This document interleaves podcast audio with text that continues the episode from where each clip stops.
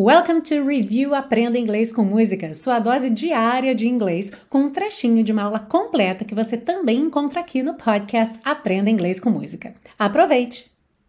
Começando oficialmente, então, vamos dar uma olhada aqui com calma no nome da música nessa estrutura No Ordinary Love. Então, como eu expliquei para você lá na parte 1, como essa frase vinha na continuação da primeira frase, que tinha um this is no começo, this is no ordinary love, a tradução mais ao pé da letra seria este é nenhum amor comum. E aí a gente adapta para uma forma mais natural em português, que seria esse não é um amor comum tá? Se a gente quiser reforçar, a gente pode dizer: esse não é nenhum amor comum, nenhum amor corriqueiro, e aí a gente ainda traz mais ênfase para essa tradução. E esse no aqui é um no diferente daquele no da resposta que a gente conhece como oposto do yes. Então eu te pergunto alguma coisa, se sim, você diz yes, se não, você diz no. Pois é, esse no aqui não é esse no da resposta. É aí a mesma escrita, digamos a mesma palavra, mas com uma outra função. Esse no aqui é conhecido como um determiner em inglês, é um determinante. Ele faz o quê? Ele vai dar para a próxima palavra que vem depois dele, uma ideia de falta, de ausência, de negação ou até mesmo de proibição do que o que aquela palavra representa. Geralmente, ele vai se referir a um substantivo, mas esse substantivo pode estar ligado aí a um adjetivo, como é o caso aqui. Então, no está ligado a love, amor, mas temos um adjetivo caracterizando esse amor, que é o ordinary. Então, amor ordinário, amor corriqueiro, e o no, então, nenhum amor ordinário, nenhum amor corriqueiro. Como eu disse que ele pode significar ausência, falta de alguma coisa, algumas vezes em português ele vai poder ser traduzido como sem. Por exemplo, a expressão sem chance. Como é que você diria sem chance?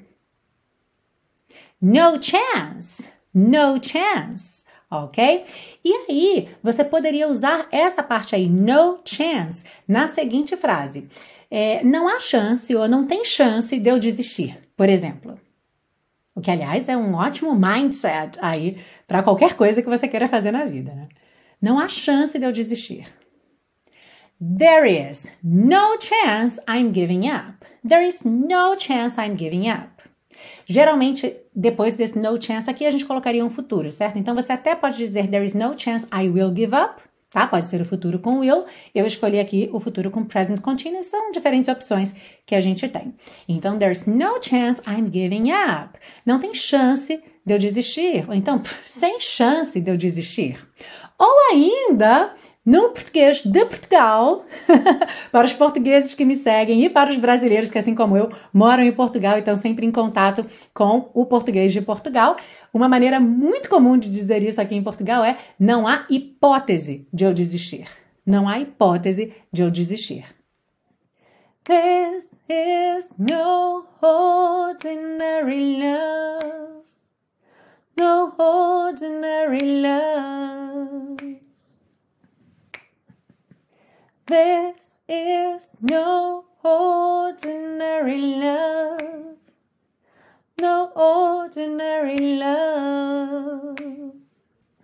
Ah, e se você busca um curso de inglês passo a passo com a minha orientação, conheça o Intensivo de Inglês da Teacher Milena, meu curso de inglês que te oferece 30 dias de garantia incondicional. Saiba mais em www.intensivo.teachermilena.com.